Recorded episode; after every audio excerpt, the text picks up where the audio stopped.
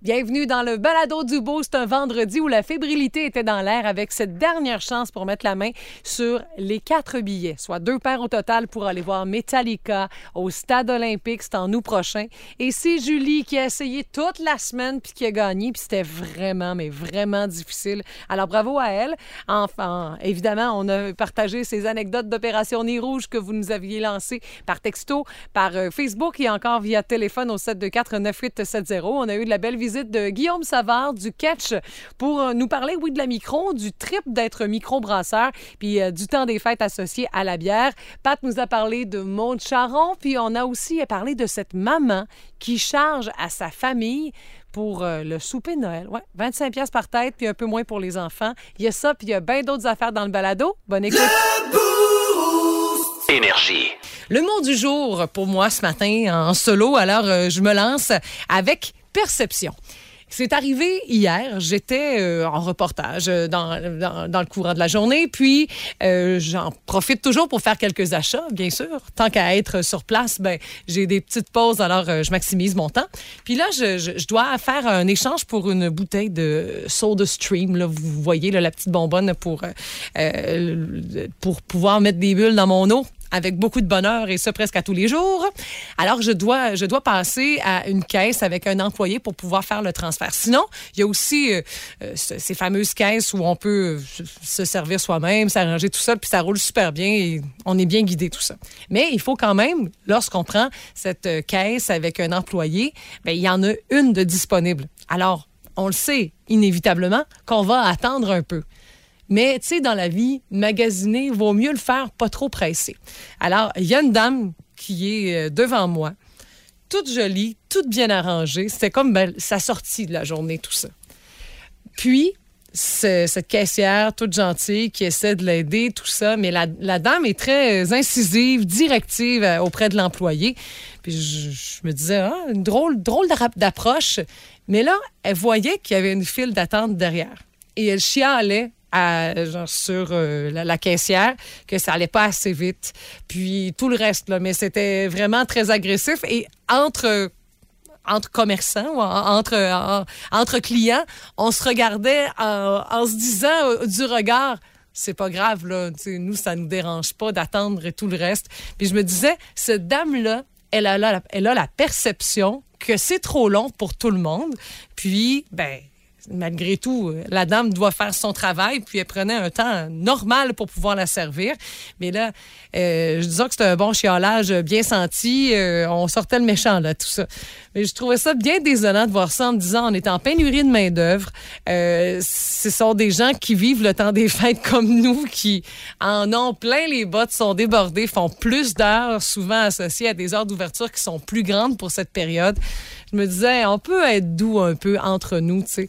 Puis essayer aussi, sinon, au pire, de, de, jeter un coup d'œil aux autres, de dire ça sera pas tellement long et tout le reste. Mais, tu sais, je pense que ça reste une bonne idée à l'année, mais particulièrement à cette période-ci où on le sait qu'on est euh, ben, plus fatigué, euh, avec la luminosité, puis tout le reste, on sait que ça nous rentre souvent dedans. Il y a la folie du temps des fêtes, euh, les dépenses qui sont nombreuses, le stress qui vient avec tout ça. Donc, pourquoi pas être un peu plus doux entre nous, tu sais? Je vous en parle là, le 9 décembre, parce que euh, le magasinage puis la folie, ben ça va juste aller en accentuant. Donc, juste de passer le message comme ça, je pense que ça reste toujours un, bon rappel. Puis, il n'y a pas d'âge pour, euh, pouvoir être doux euh, entre nous. Tiens petit aparté comme ça. Qu'est-ce que vous en pensez? Vous, est-ce que vous avez vu ce genre de situation dernièrement en magasin, puis vous vous dites, semble que ça pourrait, ça pourrait mieux se passer, tu sais, un peu pour tout le monde. Faites-moi signe, pourquoi pas, via le 6-12-12. C'est inévitable. Tout le monde a son opinion là-dessus. Dans le boost, on fait nos gérants des stades. Fallait s'y attendre quand même, mais bon, c'est sûr que ça va faire un peu jaser. Chez nous, à Rimouski, euh, la ville a décidé de modifier ses procédures pour ses opérations de déneigement. Un texte qui circule sur les réseaux sociaux. Donc, euh, déneigement, enlèvement de la neige et épandage d'abrasifs sur son territoire. Dans le fond, la ville veut économiser sur la consommation de diesel, de celle de déglaçage. Puis, tu sais, malgré tout, on est, il faudrait se réjouir de tout ça parce qu'on veut pas euh, qu'il y ait augmentation de nos comptes de taxes plus encore que ce l'est déjà. Donc, vaut mieux euh, voir à l'économie puis savoir que la ville cherche à économiser aussi. Mais les employés, des travaux euh, publics qui vont d'ailleurs souffler maintenant la neige sur les terrains privés dans les zones où elle était généralement transportée dans le fond, dans ces zones où on coupait le banc de neige avec un grand tracteur qui, oui, soufflait la neige dans un camion euh, qui était poussé donc à la zone de décharge de neige ici euh, chez nous. Tout ça pour limiter le transport vers les dépôts. Euh, on va envoyer la neige aussi provenant de la chaussée des trottoirs sur les terrains, partout où la situation s'y prête. Ça va faire beaucoup. Déjà là, que, on le sait, là, vers la fin de l'hiver, on voit à peine à l'extérieur parce que les bandes de neige sont démesurées. Puis, on le sait que euh, cette neige, généralement, était quand même en quantité limitée. Mais là, si on en ajoute celle de la rue, des trottoirs et qu'il n'y aura pas, euh, si on veut, là, de, d'opportunités pour pouvoir couper nos bancs de neige en plein quart de l'hiver, ça va faire différent. Mais la ville promet quand même de, tenir compte de l'espace qui est disponible, la quantité de neige déjà accumulée sur le terrain, de la présence aussi d'aménagements paysagers, parce que ça, ça coûte cher. Fait qu'on veut pas briser tout ça. Donc, on veut, oui, éviter les bris. Puis, euh, Rimouski va enclencher aussi des opérations de déneigement dans les rues résidentielles, secondaires et les ruelles après des précipitations de 7,5 cm plus plutôt que de 5 cm. Alors, on veut que ces changements permettent de diminuer la consommation de diesel, de celle de déglaçage, mais aussi euh, les bris de machinerie, puis réduire l'empreinte écologique pour euh, la ville de Rimouski. Donc, la sécurité, c'est sûr que c'est la priorité, mais on va suivre de près les conditions météo euh, pour que, que tout, tout, tout, puisse bien rouler, qu'il y ait cohésion là, avec les équipes et que ce soit maximal. Mais je sens quand même qu'on va voir une différence. Je sens quand même que, que dans certains secteurs, ça, ça sera peut-être pas aussi facile de pouvoir circuler et que les bancs de neige vont être assez imposants. Là, vous allez dire, on est en plein cœur du mois de décembre, il n'y a pas de neige. Non, non, mais on ne perd rien pour attendre. Puis l'hiver, euh, ça dure pas juste un mois ou deux chez nous. On le sait, ça peut être assez long. Euh, le territoire est quand même assez imposant pour la ville de Rimouski. C'est 430 km de route, 120 km de trottoir, près de 2000 bornes d'incendie. Il y a 40 stationnements publics, puis il y a aussi un aéroport national qui est à déneiger. Oui, on parle du Grand Rimouski. Certaines municipalités aussi un peu partout dans l'est du Québec vont adopter ce genre de règlement ou des règlements euh, similaires. Donc, il faut s'ajuster. Euh, les économies, ça reste une bonne idée.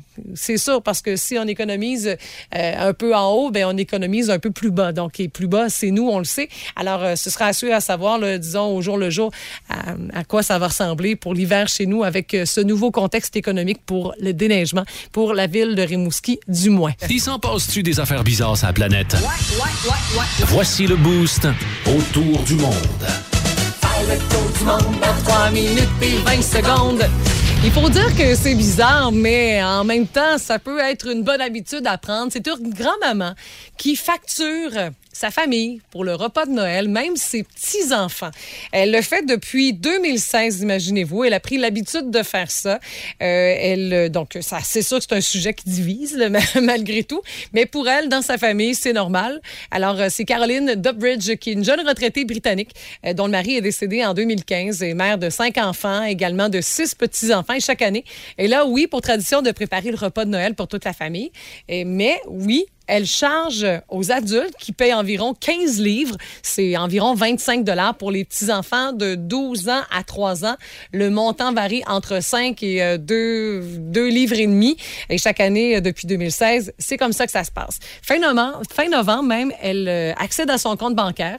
Elle peut découvrir qui de ses enfants a réglé l'addition parce qu'il faut payer à l'avance avant le 1er décembre. Puis s'il y a retard, les invités ont droit à un appel de relance. Oui, elle le fait. Elle explique, dans le fond, qu'ils connaissent tous bien euh, les, les, procédures. Un appel téléphonique euh, avec ses cinq enfants qui ont 37, 34, 32, 29 et 24 ans, qui sont habitués à tout ça. Puis, ben, elle est vraiment...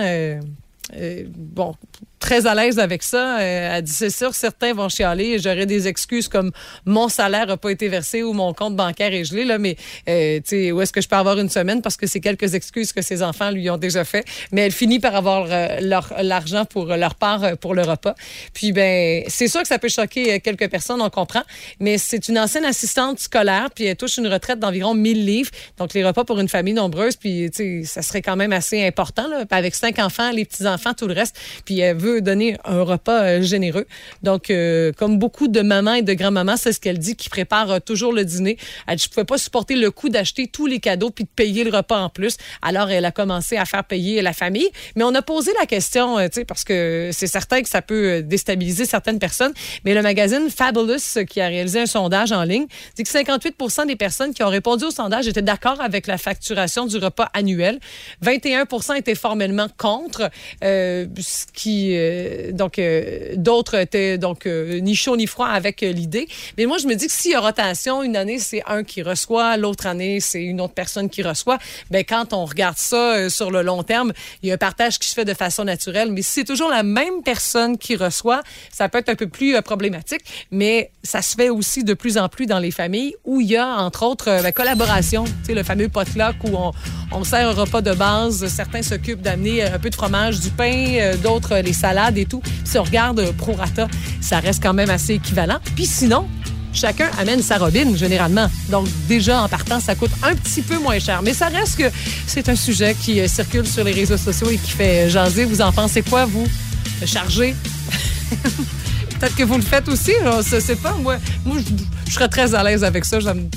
J'avoue que c'est de l'ouvrage aussi, faire un repas de Noël. Fait que je me dis, pour ça, c'est pas grand-chose, un petit 25 Mais bon, j'aimerais savoir votre avis là-dessus. Pourquoi pas via le 6-12-12. On est en route vers votre prochain bulletin d'information. Québec se prépare au risque d'une récession. Un grand succès du marché des saveurs du Bas-Saint-Laurent et Lucan lance quatre nouveaux programmes de cycle supérieur en informatique. Tout ça et encore plus. Puis en musique, les Rolling Stones s'en viennent dans quelques minutes à peine. Le show du matin le plus drôle en l'Est du Québec Avec Stéphanie Gagné, Mathieu Guimont, Martin Brassard et François Pérusse.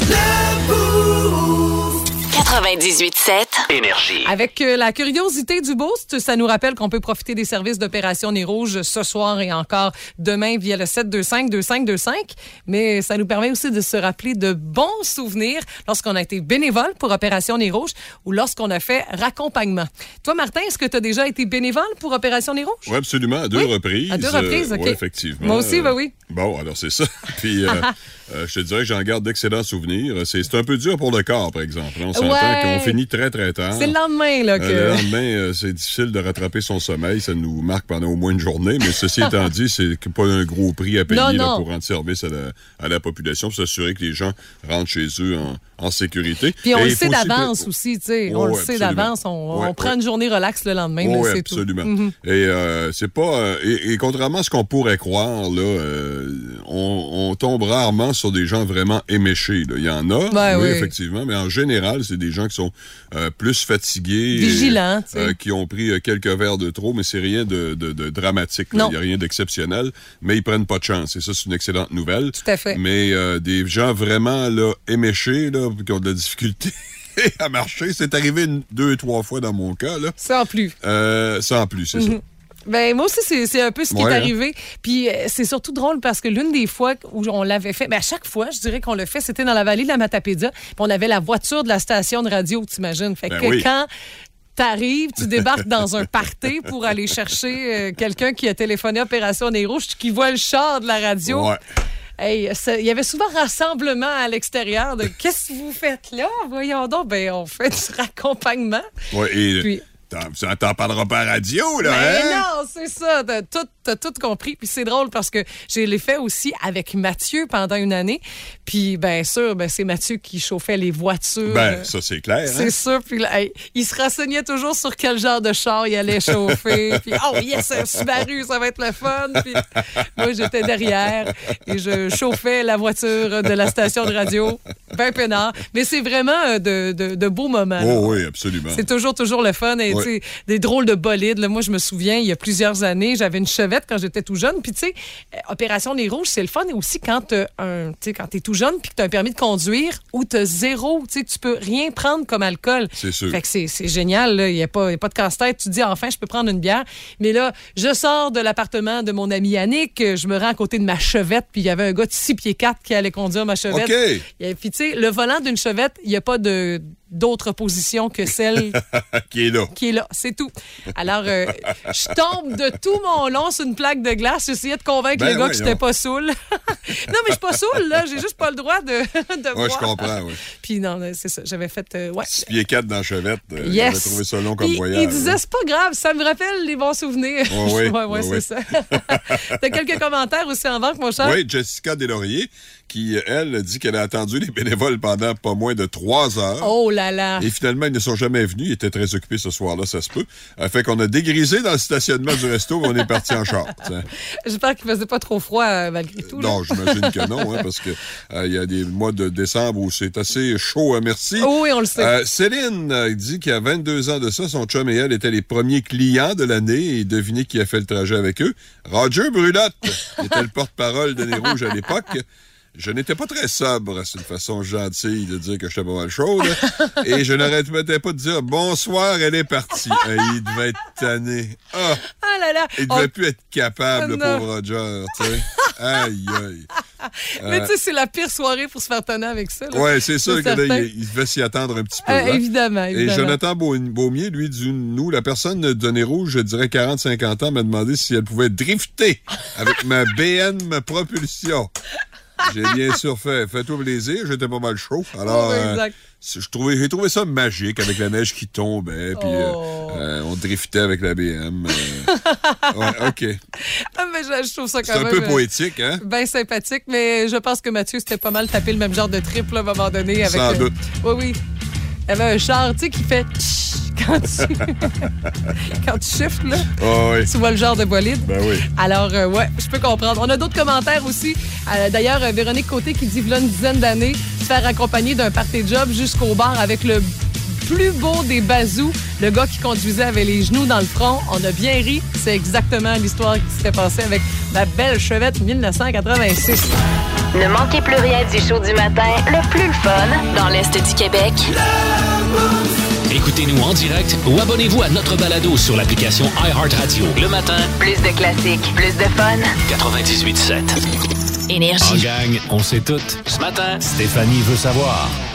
Ben, c'est le, le thème que j'ai trouvé pour accueillir Guillaume. T'as pas cherché trop trop? Non, ben écoute, euh, la petite frette du vendredi est commanditée. fait que là, on n'a pas touché à ça, mais c'est quand même une petite frette, puis je veux savoir bien des affaires avec Guillaume Savard du Catch, qui est là, copropriétaire avec euh, plusieurs autres partenaires. Salut Guillaume! Salut, ça va bien? Ben oui, il faut dire que je connais Guillaume. Vous le connaissez, euh, vous avez peut-être de, de bons souvenirs. Ça fait combien de temps que tu étais ici, là, au micro d'énergie? Euh, je, pense- je pense que j'ai quitté euh, en 2015. si je me 2015. trompe Ah, ça commence Alors à que faire. t'as compris en 2015, c'est ça, Guillaume?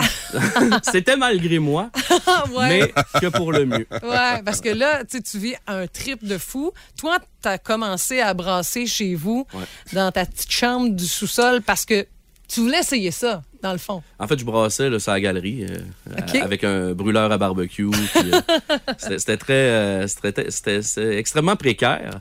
Et finalement, euh, ben, j'ai eu l'opportunité. J'ai su qu'à Sainte-Flavie, il manquait un brasseur à l'époque qui était parti. Puis ça faisait deux mois qu'il n'y avait personne. Puis c'est quelqu'un qui me dit ça. J'ai dit, Ah, j'ai rien à perdre. Ben, mais m'essaye.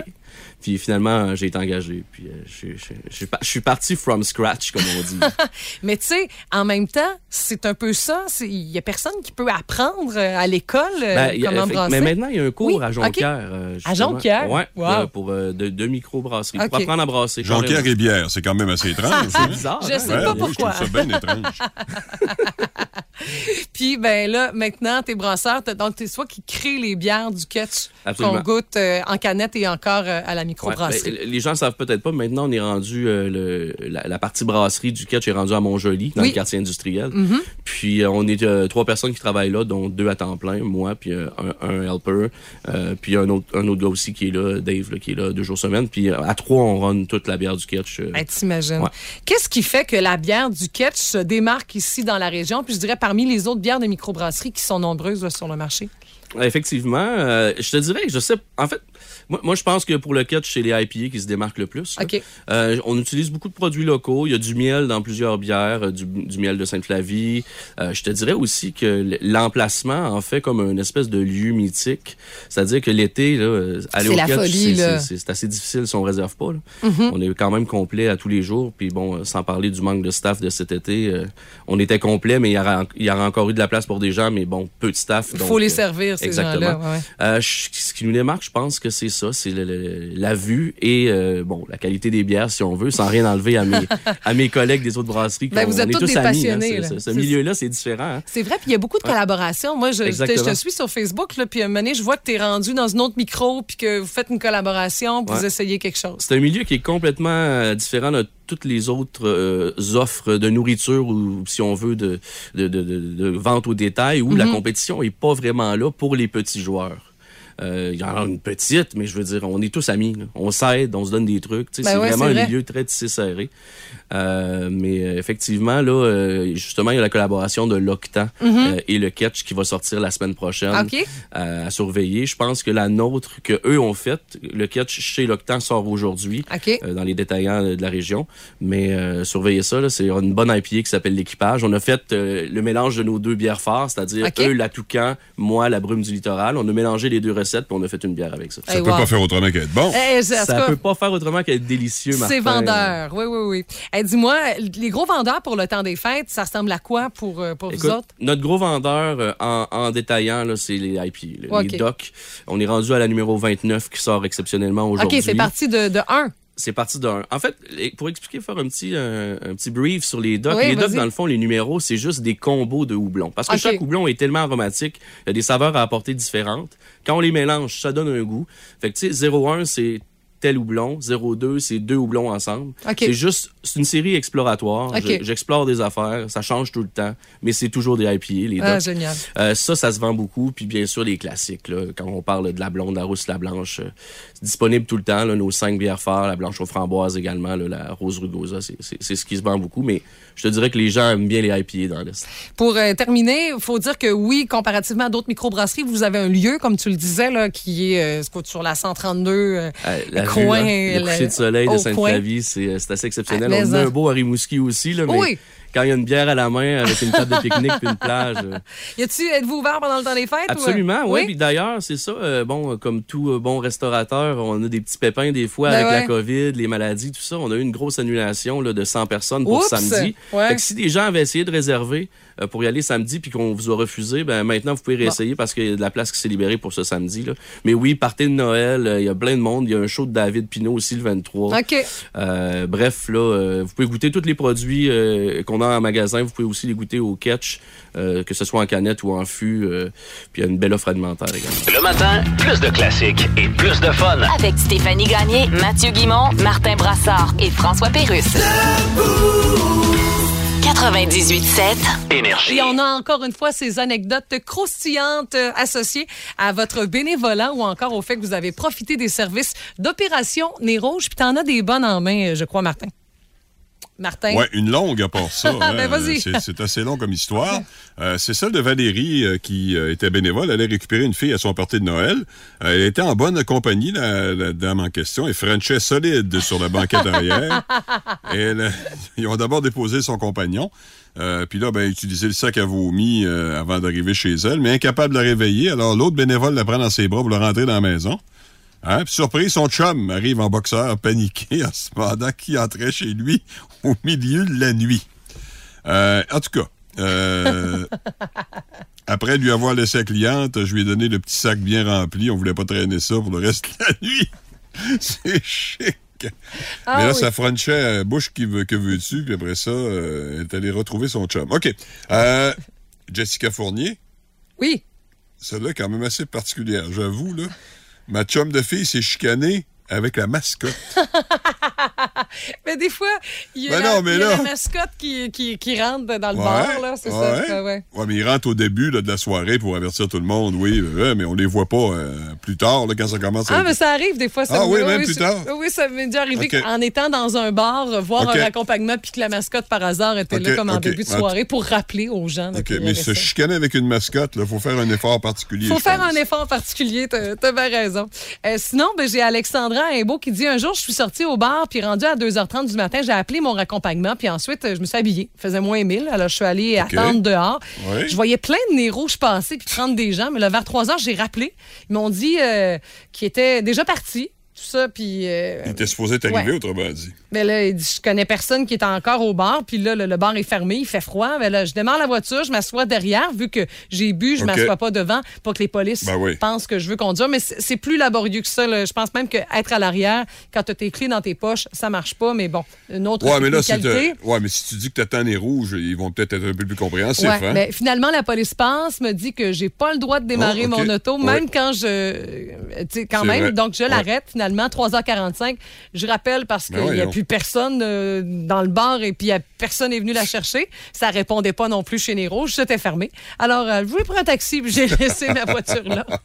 Tout ça pour ça. Puis Nico Lavoie où j'avais 17 ans, pas légal dans les bars, je sais, mais euh, tu sais, début des années 90, euh, on Oh, était légal malgré Début tout. des là. années. que- Pas mal début des années, pas mal toutes. Carl Les Rouges, puis bang, le prof de- du cégep que je déteste le plus. qui est là? Trop chaud pour lui dire euh, mon adresse d'appartement. Puis lui, il savait. Il dit même bloc d'appartement que son gars qui se trouvait son voisin d'étage. Il a comme il, il a dégrisé pas pire ou presque en apprenant autant d'informations par voyant le prof de cégep qui tape ses nerfs. J'avoue, j'avoue qu'elle est bonne, Nico. Euh, alors, euh, vous pouvez toujours euh, accumuler d'autres commentaires. Il n'y a pas de souci. On adore vos histoires via le 6 12 12 724 9870 et la page Facebook du 98.7 Énergie. novo no que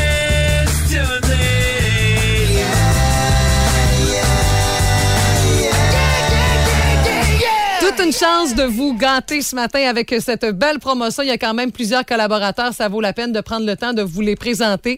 On parle euh, bien sûr euh, de Black and American Whiskey et de Liquid Dead Mountain Water. Tuez votre soif qui est collaborateur de cet événement. Metallica sur scène centrale les 11 et 13 août prochains au Stade olympique. Puis on joue en filles ce matin avec Julie Saint-Pierre qui est là. Salut ma belle Julie, comment tu vas? Ça va bien, toi? Coach fébrile, t'as joué toute la semaine? Je sais.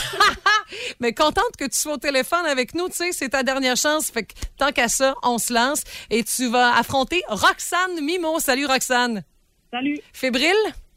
Un peu? Un peu, oui, parce que je vous avertis depuis le début de la journée, ça va être tough ce matin. Mais bon, il faut des fois juste un point pour pouvoir se démarquer puis gagner, on sait pas.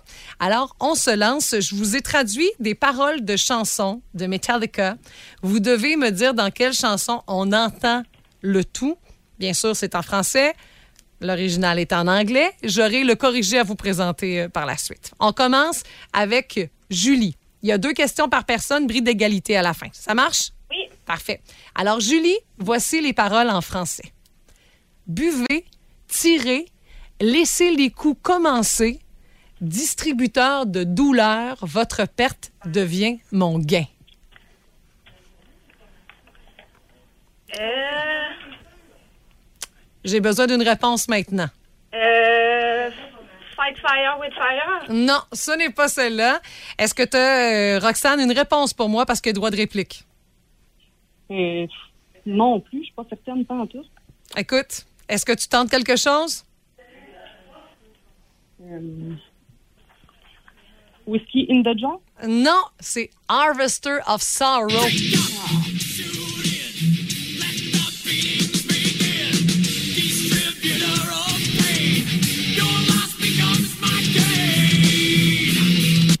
Est-ce que vous la connaissiez, celle-là?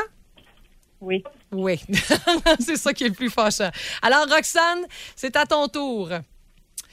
Tu dois me dire le titre de cette chanson. Colère intrépide, folie, il regarde, caché sous la mer, un vieil homme. Hmm, Saint-Anger? Non, ce n'est pas ça. Julie, est-ce que tu as une réponse pour moi? Enter Sandman? Non, c'est The Thing That Should Not Be.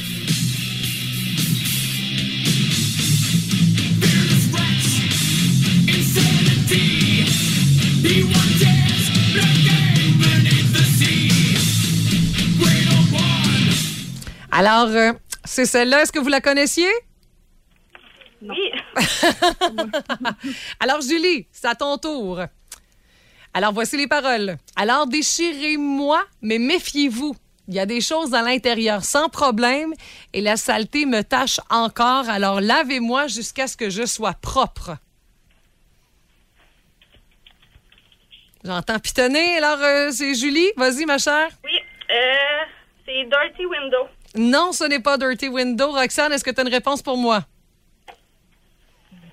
Vous la connaissez, les filles, c'est sûr. Ben, c'est sûr qu'on la connaît. mais, Alors, je veux une réponse?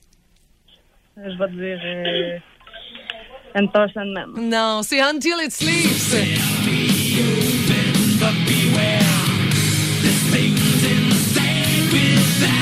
Alors, dernière chance pour euh, Julie. C'est, euh, Julie, celle-là était pour toi, c'est ça. Donc, c'est Roxane. Dernière chance de, de- marquer un point. Ça pourrait faire toute la différence.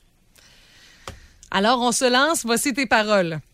Le temps a fait des ravages sur vous. Les lignes qui vous font craquer le visage. Famine, votre corps, il l'a déchiré. Flétri en tout lieu. C'est tough, je sais, là. Euh, For Home de Beltos. Non, c'est pas celle-là. Julie, est-ce que tu as une réponse pour moi? Euh, oui, je te dirais euh, The Four Horsemen.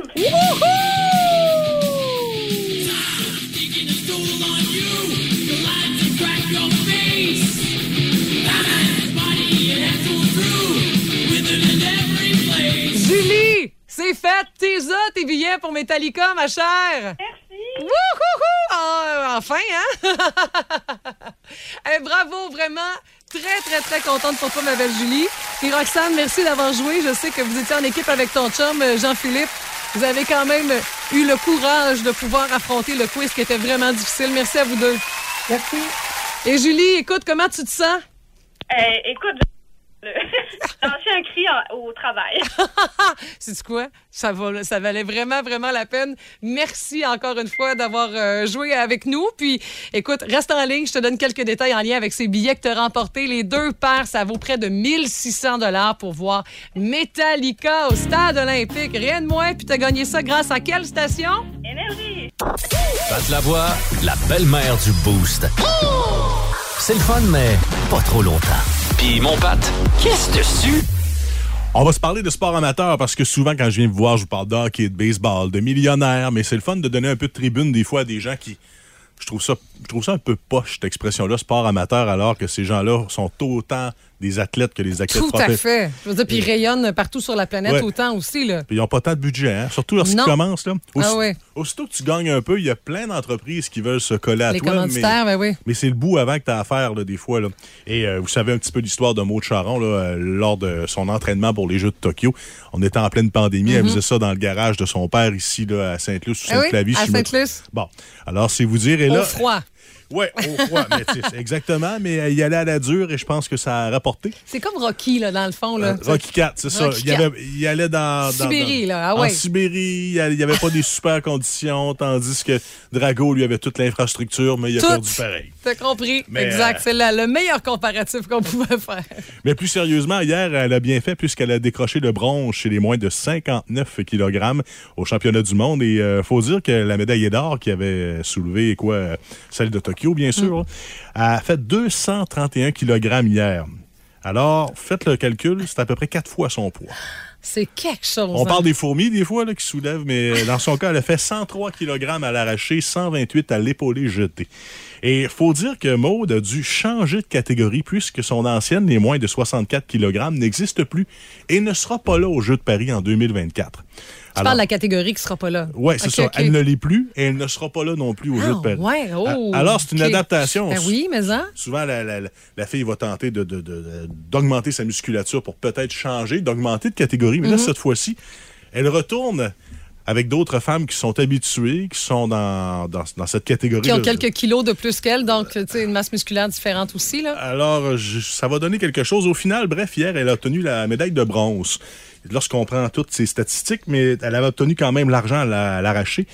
Et euh, faut dire aussi que elle a réussi le même poids que la chinoise victorieuse, mais vu que la chinoise elle l'a fait en premier, ben, c'est elle qui a gagné. C'est un peu la politique en haltérophilie. Mm-hmm. Si bien sûr là, la, la personne ne dépasse pas là, la, la précédente, là, on fonctionne comme ça. Alors, euh, ben, sa mission, c'est de continuer à s'entraîner, de s'adapter à sa nouvelle catégorie. Et euh, je suis persuadé, elle a quoi encore euh, un petit- un an et demi environ pour Environ. le faire. Mhm. Alors, euh, je suis euh, pas mal convaincu qu'elle sera s'adapter. Hier, d'ailleurs, elle a montré quand même de belles choses, considérant qu'elle est un petit peu nouvelle dans cette catégorie. Mais là, tant mieux, encore une fois, une fille qui rayonne et qui, heureusement, là et maintenant, est quand même bien entreprise et bien soutenue par des Ouais. commanditaires locaux. Puis euh, soutenu aussi par la population de l'Est Ben du oui, aussi. Québec, évidemment. Puis tu sais, je trouve que c'est une première bonne étape parce qu'elle a Mm. apprivoisé la catégorie puis elle a quand même remporté une médaille. Donc euh, c'est de bon augure, là, à mon avis, pour le futur. Là. Et le physique des haltérophiles euh, est un peu différent. Rappelle-toi lorsque tu étais plus jeune et tu regardais les nageuses est-allemandes qui ressemblaient à des hommes carrément. Ah, là, vraiment, c'était grandes, élancées, musclées. Tandis qu'en haltérophilie, on dirait qu'elles sont plus courtes. Je veux pas Mhm. dire le mot trapu, mais plus courtes Ah un ouais. peu.